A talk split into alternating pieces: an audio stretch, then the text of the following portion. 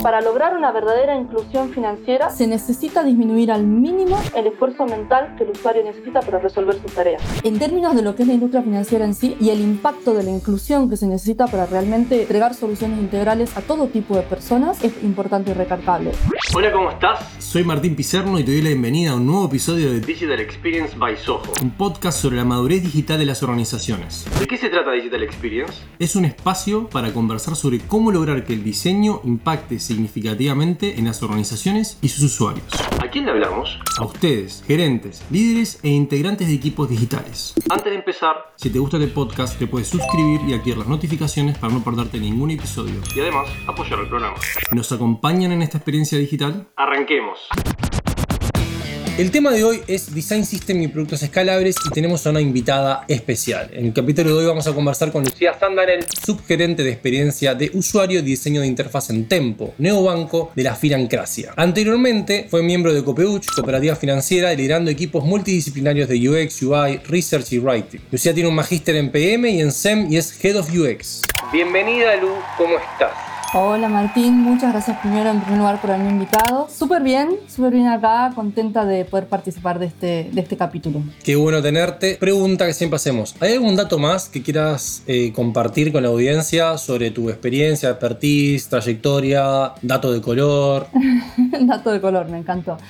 Eh, bueno, eh, en términos de capacitaciones, estuve profundizando también en metodologías ágiles, en Innovation Management, entre otras especializaciones. Y en términos de expertise, siempre la pasión como punto de inicio, el punto principal y lo que hace que de repente todo tenga un tinte diferente. Súper, y 100% de acuerdo. Solo para la audiencia, Lucía es una de las personas que he conocido que más detallista y más sabe de tema de UX. Siempre es un agrado y un desafío discutir de temas contigo, Lu, porque sabes mucho. Así Así que gracias por dar este conocimiento que tenés a este podcast y a esta comunidad. Entonces, Lu, tenemos algunas preguntas para poder entrar en calor con los temas. La primera es, una de las cosas que venimos hablando nosotros y conversamos durante mucho tiempo en nuestras vidas pasadas trabajando juntos, es el tema del design system. Y teniendo en cuenta tu rol, así como Head of UX, ¿por qué entendés vos que un design system es tan importante para que un producto sea escalable? Como para que algo pueda crecer.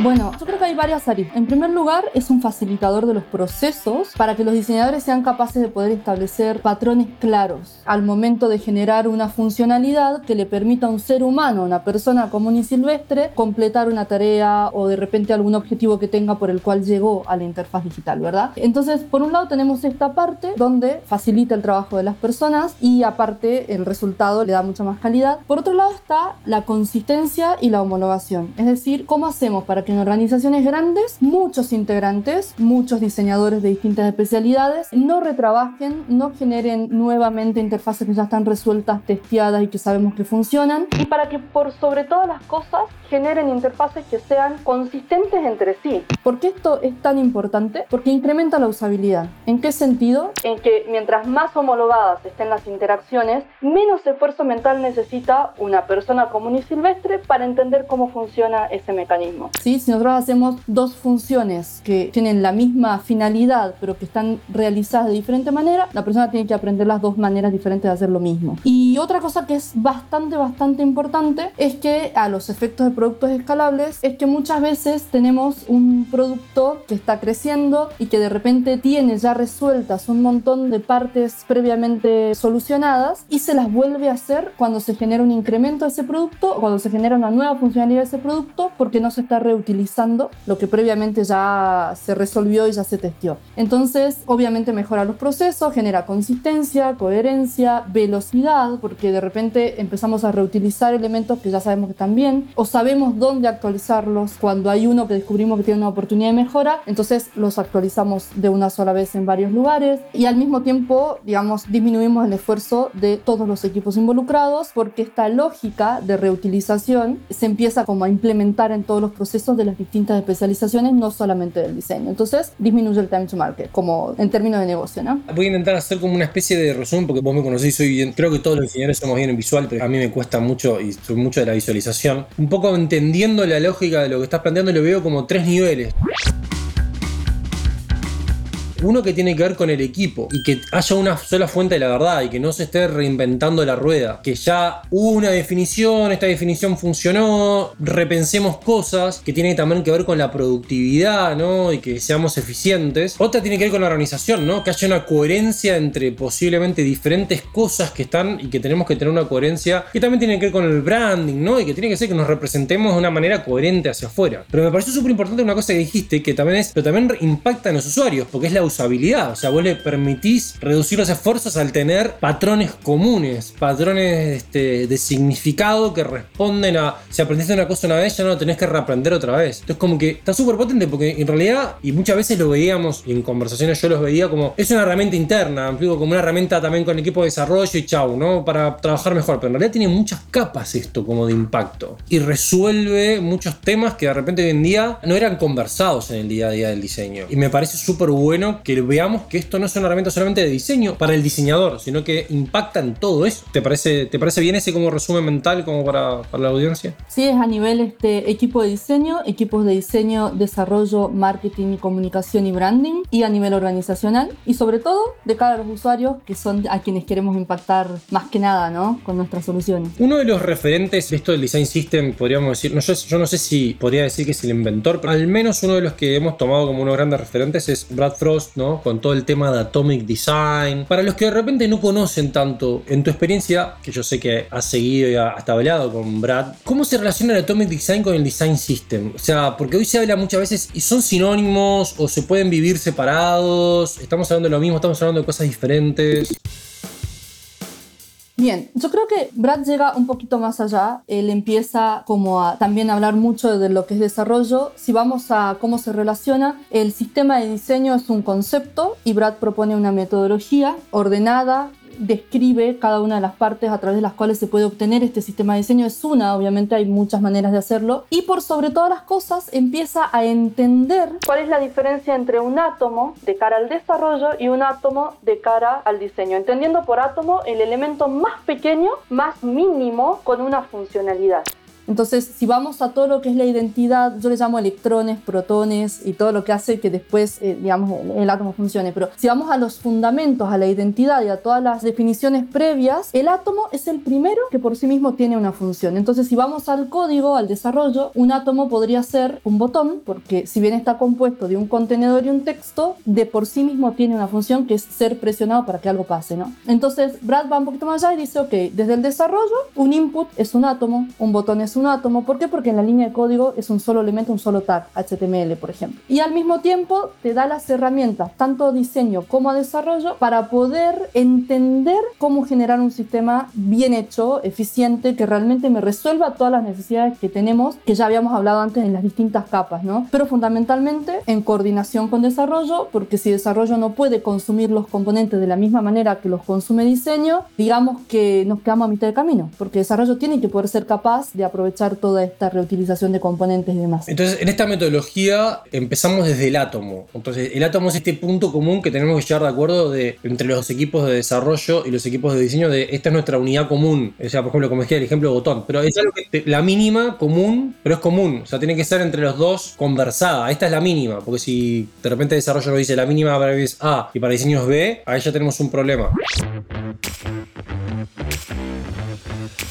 Claro, ahí, digamos, no, no es un problema, digamos, si el equipo de diseño le llama de manera diferente siempre y cuando haya un acuerdo con respecto a desarrollo de cuáles son las unidades mínimas. ¿Por qué? Porque es relevante. Porque después desarrollo va a consumir estos átomos para crear moléculas que diseño le está presentando con una interfaz o documento técnico donde está el desarrollo del producto. Entonces, ¿a dónde queremos llegar? Nosotros tenemos, sabemos que el Atomic Design, eh, que obviamente se basa en la biología de, de, de los átomos, las moléculas, los organismos y demás, sabemos que tenemos elementos mínimos, sabemos que una molécula se forma de estos elementos mínimos, no podríamos formar una molécula sin estos elementos, ¿Por qué es relevante esta parte? Porque antes en la vieja escuela se diseñaba por pantallas, entonces no existían los elementos reutilizables. Cada pantalla tenía distintos tipos de botones, lo más fácil de ejemplificar, ¿no? Había 230 tipos de botones diferentes, cuando en realidad el resultado era una zona interactiva presionable que provoque un resultado. Y después estaba obviamente la distinción entre las acciones principales, las secundarias, las, de fuga y demás. Entonces,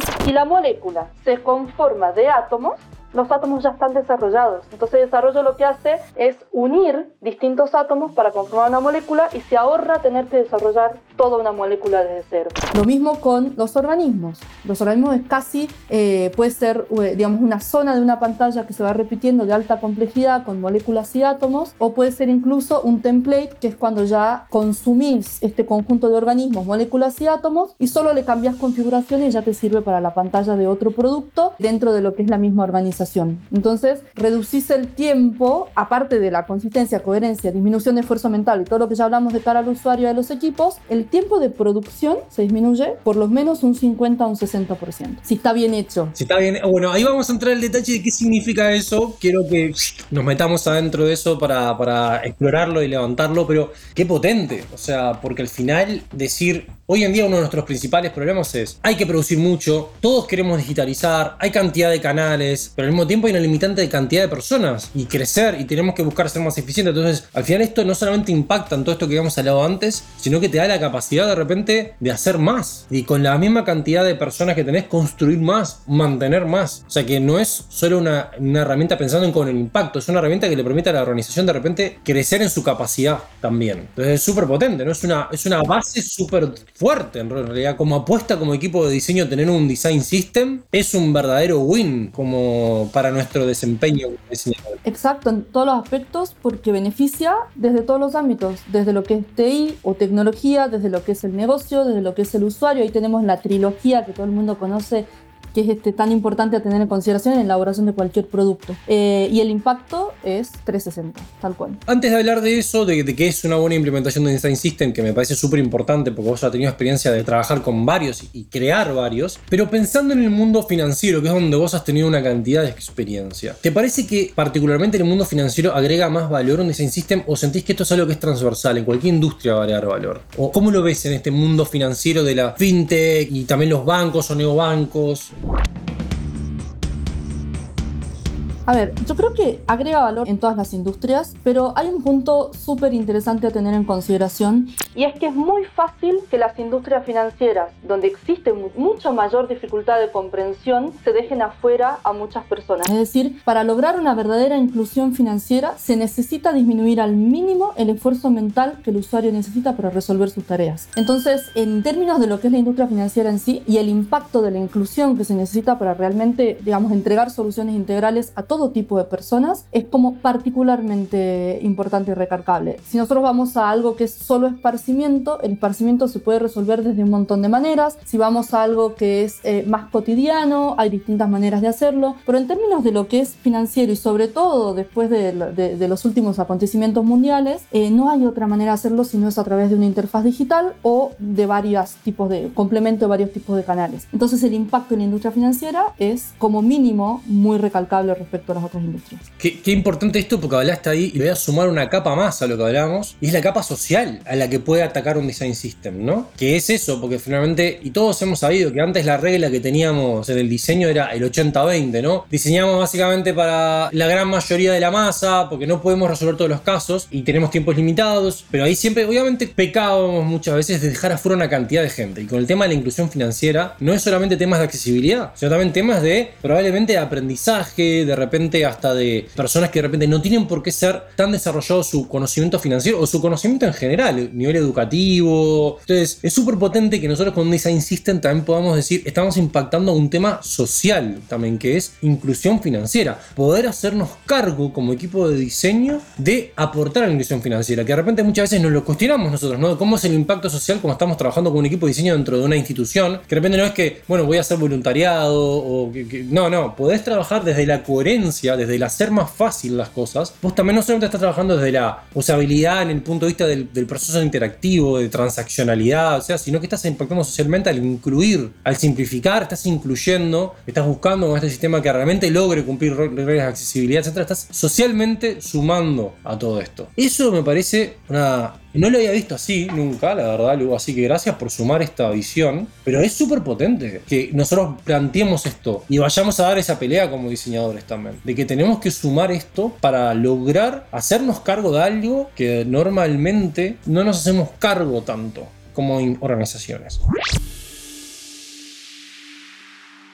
Exacto, ¿no? Tal cual. Y ahí vos nombraste también accesibilidad. O sea, la inclusión y la accesibilidad se pueden lograr de una manera coherente mediante un sistema que ya se piense desde su nacimiento, desde sus orígenes, con estos valores. Desde el punto de lo que es ya el objetivo o lo que quieren hacer realmente los diseñadores, que yo creo, esto es una opinión muy personalísima, pero yo creo que sin inclusión, sin impacto social y sin accesibilidad, no estamos haciendo una gran tarea o una tarea de las cuales podamos sentirnos orgullosos. Y por otro lado, me pareció bien interesante algo que comentaste acerca del 80-20. Yo creo que sí, podríamos decir que antes se pensaba, digamos, en la vieja escuela, podríamos decir que se pensaba como que, ay, resolvamos el 80-20. Yo creo que hoy en día, incluso, obviamente, para algunos aspectos esa regla de alguna manera sigue dependiendo de muchos otros procesos que, que, están involucrados y que por ahí no tienen tanto que ver con la usabilidad o con la accesibilidad o con todos los aspectos de la experiencia, pero también hay algunas situaciones en donde ojalá si hay un n igual a 1 podamos pegar un análisis porque quizás con poco esfuerzo se puede lograr que mucho más que el 80% sea capaz de poder resolver una tarea en una interfaz digital. Y te digo con poco esfuerzo porque muchas veces una decisión de color por ejemplo, acompañada de un tipo de, texto en específico, hace que una persona eh, acromatóptica o con menor conocimiento o con por ahí situaciones donde le cuesta un poco más eh, capturar ciertas zonas de la interfaz y demás, lo pueda hacer. Entonces hay un concepto que se llama como el embudo de la inclusión en términos de lo que es usabilidad, donde pequeñas decisiones van modificando este porcentaje del 80 y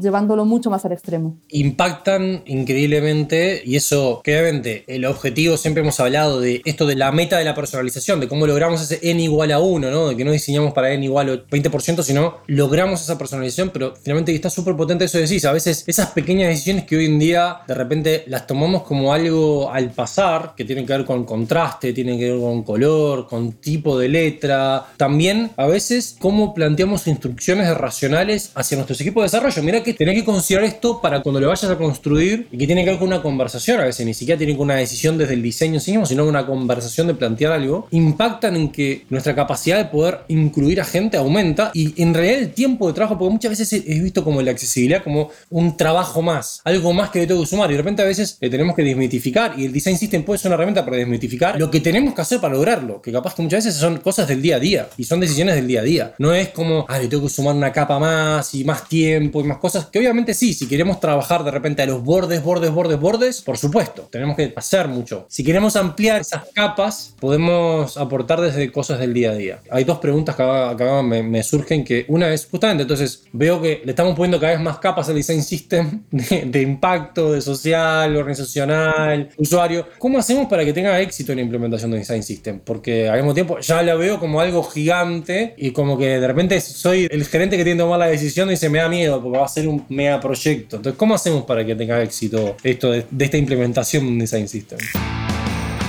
Bien, esa es una gran pregunta, la verdad. Yo creo que lo principal es poder hablar con todas las partes de la organización para que se tome conciencia de todas las capas y de todos los beneficios. Por supuesto, va a haber tipos de destinatario de nuestra comunicación o nuestra evangelización que se van a interesar mucho más por el impacto en la velocidad, en la eficiencia y, el, valor o el, time to market. Va a haber otras partes de la organización que se van a interesar por la facilidad en los procesos en los que trabajan las distintas partes del equipo, los distintos tipos de diseñadores transversalmente. Entonces, yo creo que lo más importante es darle a, cada destinatario de esta evangelización transversal que es necesario hacer lo que necesita para entender el valor de implementarlo. Porque claramente si yo le digo, por ejemplo, no sé, de repente a alguien de áreas más comerciales, no, con esto disminuyo el esfuerzo mental de los usuarios al momento de pagar una factura, muy probablemente me diga, bueno, sí, dale, no sé, no estoy tan convencido, quizás pasan dos, tres, cuatro, cinco meses hasta poder este, lograr que haya realmente una acuerdo donde podamos empezar a planificar esta implementación. Pero si a esa persona le decís, ok, yo con la mitad de las personas te puedo hacer el doble y aparte entrego productos de mejor calidad. Los ojitos de peso y dije sí.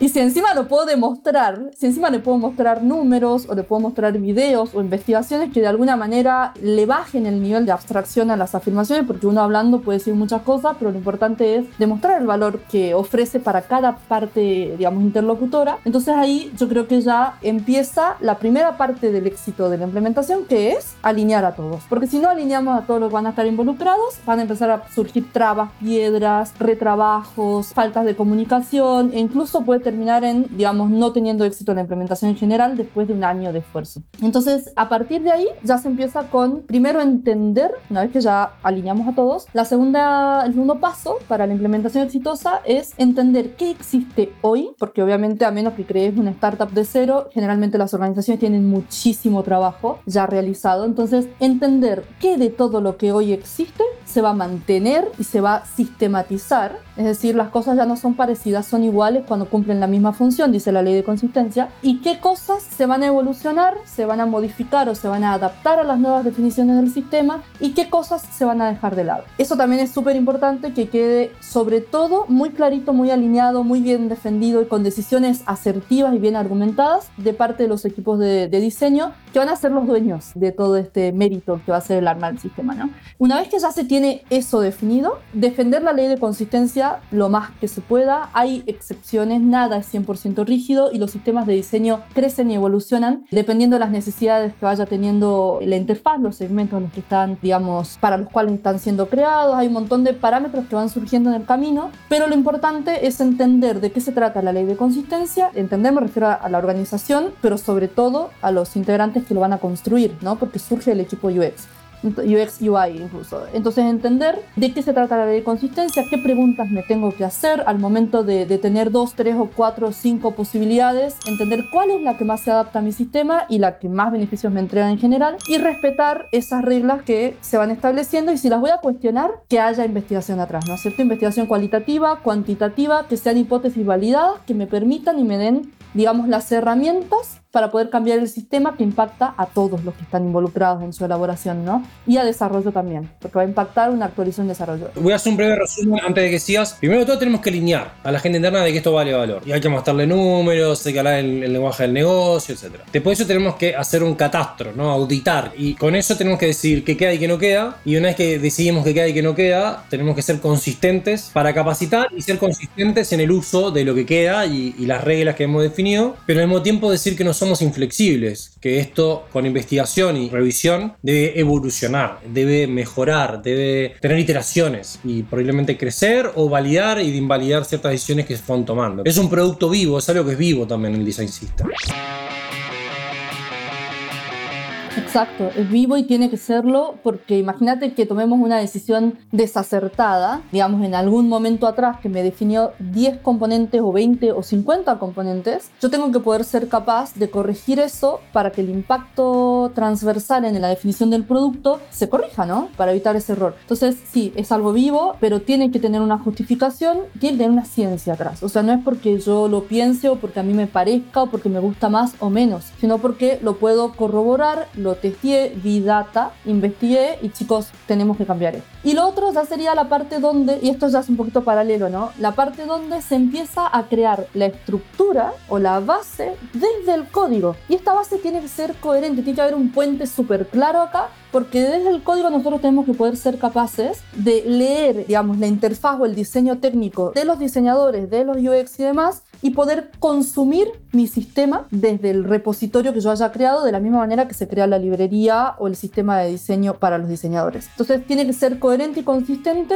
en cuanto a desarrollo también, porque después el desarrollador va a tener una gobernanza para poder consumir su, su sistema y si no es consistente es un retrabajo adicional tener que comunicar cuáles son los átomos, cuáles son las moléculas, por qué las usé así y resulta que desarrollo las tiene diferentes, le cuesta encontrarlas. Entonces, bajo esa premisa, eh, la última capa sería desarrollo, ¿verdad? Para que ellos sean capaces de liberar lo que sea que estén construyendo súper rápido. Obviamente, eso incluye todo lo que son verificaciones de calidad, ¿no? Claramente. A ver si entiendo, porque entonces en realidad le sumamos una capa ahora al producto, que es un producto que tiene que funcionar, que es vivo, que no es solamente de diseño, es un, esto que se llama estos productos de borde, tanto de diseño como de desarrollo, o tiene capas de cada lado. Entonces, ¿esto no implicaría un cambio cultural de cómo hacemos las cosas? ¿No, cambia, no implica un cambio de cómo tenemos que interactuar Porque más allá de que hablemos de agilidad, etcétera, hoy en día sabemos que muchas veces funciona como un pasamanos, ¿no? Entonces, pero ahora de repente hay una herramienta, entonces esta herramienta vive atrás de este proceso de entregar pantallas, que es lo que muchas veces nos terminan pidiendo nuestros interlocutores, entregame las pantallas para poder construir. Entonces ahora de repente, no, wait, no, no, no son pantallas, me explico, esto es, estamos construyendo a través de un sistema común. Entonces, ¿cómo es ese cambio cultural en el proceso de trabajo, ¿no? De interacción entre los equipos y los... Y no solamente equipos de desarrollo, también equipos de negocio, como bien dijiste, el equipo de negocio también te pide cosas.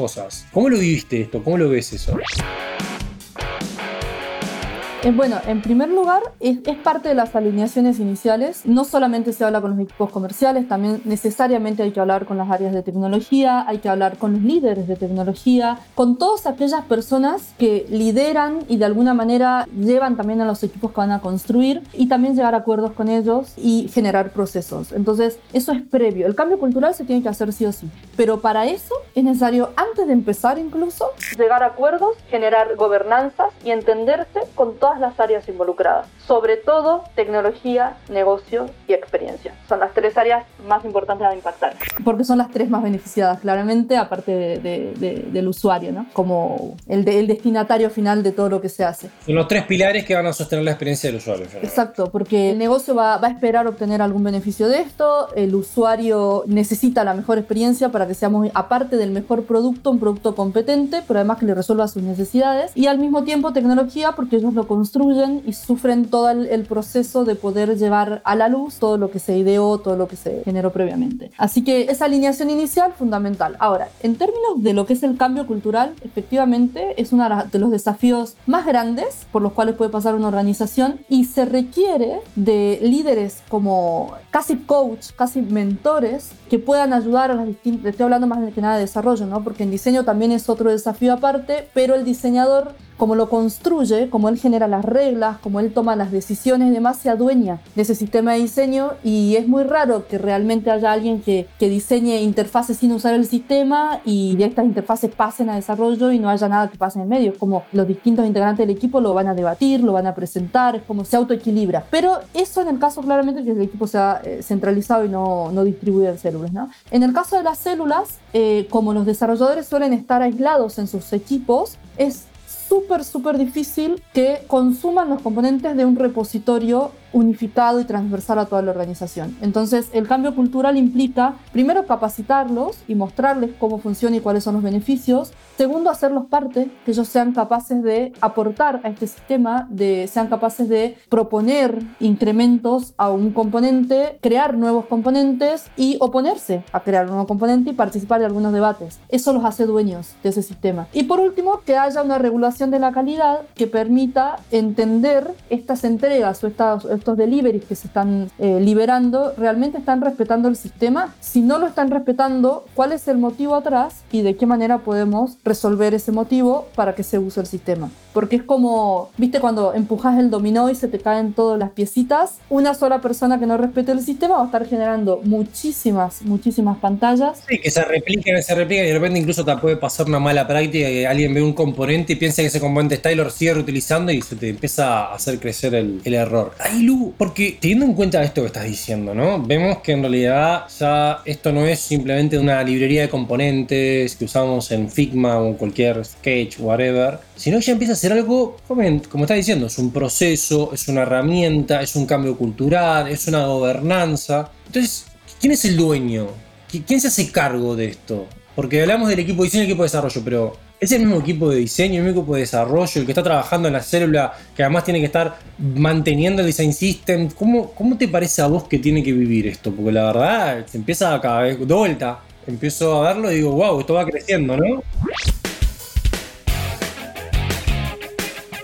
Y sí, encima a medida que vaya creciendo el sistema, va creciendo mucho más. A ver, lo recomendable, lo que yo considero súper recomendable, es que haya un equipo que esté compuesto por las distintas especializaciones que son capaces de mantener este sistema y que sean de alguna manera los responsables de no solamente conservarlo y cuidarlo e incrementarlo porque sabemos que es vivo y demás, sino también de facilitar el uso a todas las personas que los estén usando, tanto de diseño como de desarrollo, y generar los procesos necesarios para dar de alta a una persona que recién llega y que tiene que de repente aprender a usar esto. En algún momento escuché el concepto de, diseñar un sistema de diseño para los diseñadores, ¿no?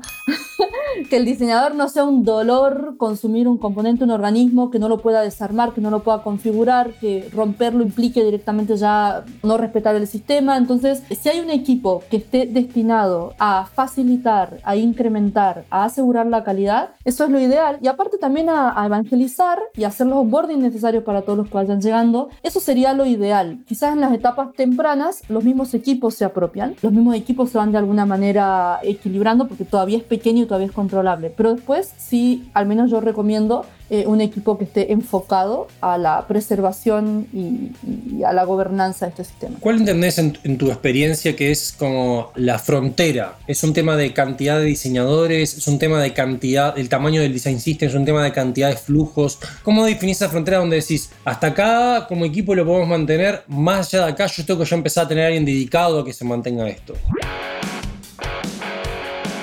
La frontera yo creo que depende también, está bien, la cantidad de diseñadores o la cantidad de integrantes o el tamaño de la organización es un buen factor a tener en cuenta. Yo creo que si tenés cinco células, hablando de desarrollo, es controlable, pero ya cuando empezás a tener más de cinco células, cuando empezás a tener 10 células o 10 squads o cuando empezás a tener 20 y, la organización ya es inmensa, eh, si no tenés una, una correcta gobernanza, donde los líderes mismos de estos, los líderes técnicos, los líderes de los líderes técnicos, estos mismos personas también estén involucrados en este equipo de la gobernanza del sistema. Si esto no sucede, claramente se, sale de control. Entonces la frontera, en cuanto a tamaño, si te tuviera que dar un número, más o menos, yo te diría que a más de 5 squads, yo sí recomiendo que se empiece a pensar en un equipo dedicado. En términos de los equipos de diseño, yo creo que más de 10, eh, escuché por ahí que dicen que cada 10 personas tiene que haber un líder, ¿no? En ese punto yo creo que más de 10 integrantes o más de 10 diseñadores de interfaz en una organización, necesariamente tienen que poder contar con un equipo que les dé asesoría, que les facilite y que les saque dudas y les permite, las, los capacite toda vez que sea necesario cuando se trate del sistema y sobre todo que los escuchen. Porque muchas veces los que hacen las interfaces junto con los eh, investigadores son los que descubren los insights. Entonces esa elasticidad también es como bien, bien importante de implementar. Me arriesgaría a decir que podría ser menos incluso, o sea, quizás menos de 10 diseñadores, pero por el momento me quedo con ese, con ese número. 10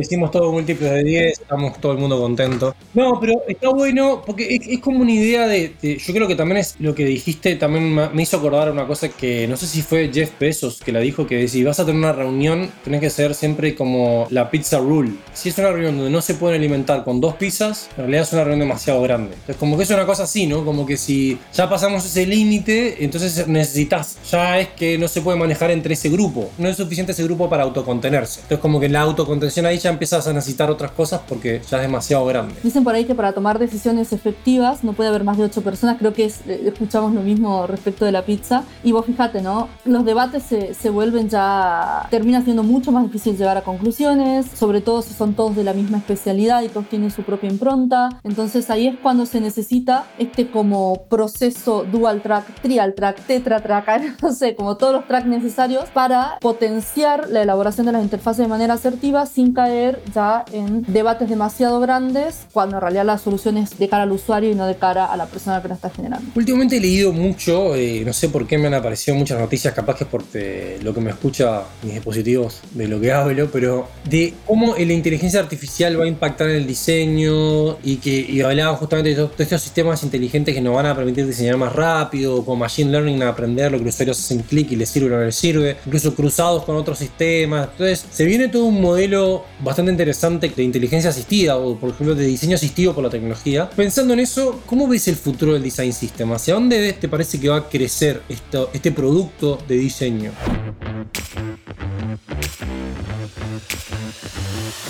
Bien, es una pregunta como bien interesante en realidad. Yo creo que con una herramienta que nos permita aprender de manera rápida qué es lo que le pasa a las personas más allá de todos los procesos de investigación que se puedan hacer, creo que nos ahorraría muchísimo en términos de debates o de definiciones o, el proceso de elaboración de los distintos componentes, porque ya tendríamos ciertas certezas respecto al comportamiento de los usuarios. Entonces, quizás incluso van a haber como muchas menos incertezas al momento de empezar a tomar decisiones. Claramente, yo Ahí veo como una pequeña brecha respecto a lo que es eh, la inteligencia artificial versus las definiciones de un sistema que puede ser enorme, porque el comportamiento de las personas de alguna manera nos da pautas acerca de ciertas decisiones hasta cierto límite, pero no necesariamente nos dice cómo resolver las cargas mentales que tiene el usuario al momento de usar una interfaz o las diferentes maneras de interpretar una interfaz que podría llegar a tener dependiendo del segmento. O sea, nosotros podemos tener un montón de información cuantitativa y no entender realmente cómo resolver el problema. Si sabemos que quizás, voy a dar un ejemplo, ¿no? Este botón no está siendo tocado o no, está, no hay un comportamiento esperado de acuerdo a toda esta información de Machine Learning o lo que sea, o de repente podemos conocer eso, pero hay que indagar más. Ahora, si vos me decís que la inteligencia artificial me va a hacer una especie de ABC testing de manera instantánea y que va a implementar de manera instantánea la alternativa que yo sé que convierte más, entonces creo que puede quedar potentísimo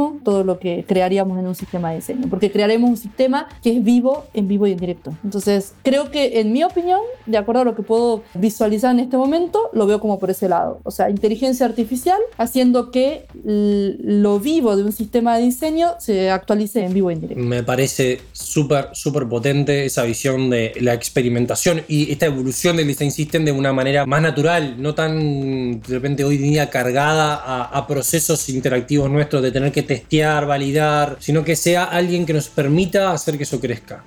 Ahí aclarar, nunca dejar de escuchar al usuario, nunca dejar de escuchar lo que a la persona le pase de manera cualitativa, pero sí veo algo muy potente en términos de acciones más simples o de conversión directa, donde, voy a tirar un ejemplo, ¿no? La inteligencia artificial nos dice, que a partir de ahora todos los botones de conversión son verdes y eso se nos actualiza en la librería de diseño y en la librería de desarrollo y ya está, ¿se entiende?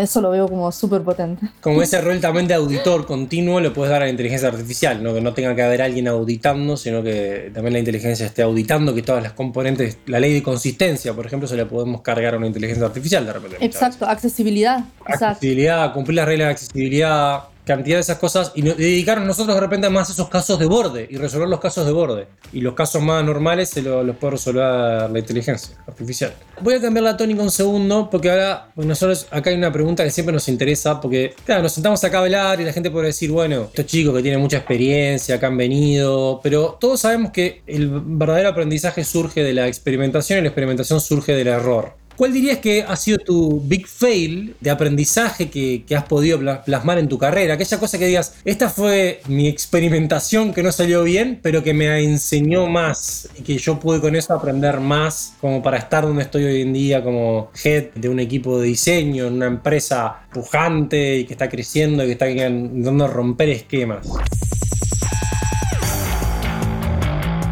Bien, yo creo que lo más importante, lo que yo más aprendí en base a este que comentás, es nunca dar por sentado que mi interlocutor está alineado cuando me dice que sí, que está alineado sino que aprendí que lo más importante es asegurarme de que la persona me está siguiendo en el concepto que, le estoy transmitiendo, que realmente está alineado y que entiende todas las capas y toda la profundidad de lo que se está conversando y realmente no llevarme un sí fácil o no llevarme un correo que me diga sí, ya está listo, implementemos este monstruo gigantesco que va a llevar tantos meses más, sino realmente comunicarme de la manera más efectiva posible y obviamente la escucha activa también es como bien importante. Entonces si vamos al Big Fail, por ahí lo que podría nombrar es haber asumido que cuando se me decía así, estoy re de acuerdo, estoy recontra alineado, era así, efectivamente. Y no haber explorado más profundamente y no haber identificado hasta dónde había una alineación verdadera para evitar que después, cuando se baja la abstracción y se empieza a materializar lo que previamente se conversó, nos sorprenda y no genere nuevas negociaciones,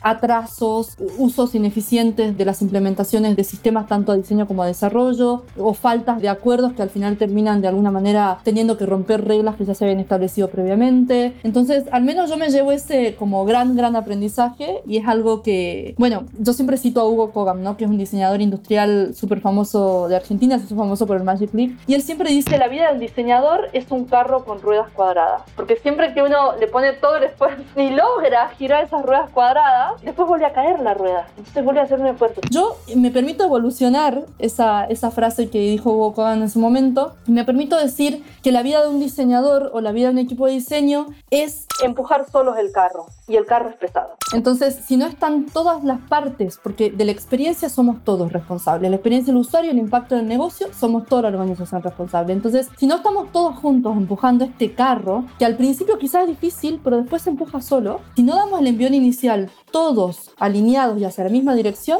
eh, lo más probable es que no se termine no pudiéndose implementar y aparte termine no pudiendo ser posible incrementar la madurez de la organización. Que un poco, mientras más madura está la organización, más resuelto tiene el sistema de componentes, porque se va ya a la parte más estratégica, más de negocio, las madureces organizacionales en UX son puramente estratégicas en sus estadios más altos. No tanto de elaborarse, ¿entiendes? Entonces ahí el carro empieza a ser ya una carreta, de la carreta pasamos al auto, del auto pasamos al tren y andamos en tren. Me da poquito. Paciencia, al resto que nos están escuchando, paciencia, hay que, hay que empujar el carro, como dice Lu. Hay que animarse primero a empujar el carro, no subirse arriba del carro y esperar que lo empujen a uno. Lu, tenemos una sección en la que que me gusta mucho, muy divertida, que es, te vamos a pedir tres consejos que le des de tu experiencia con Design System o con la gestión de equipos de diseño, tres puntos claves para el éxito a estos gerentes o líderes que nos están escuchando en tres minutos. Entonces, tenés tres minutos para tres consejos. Todo tuyo.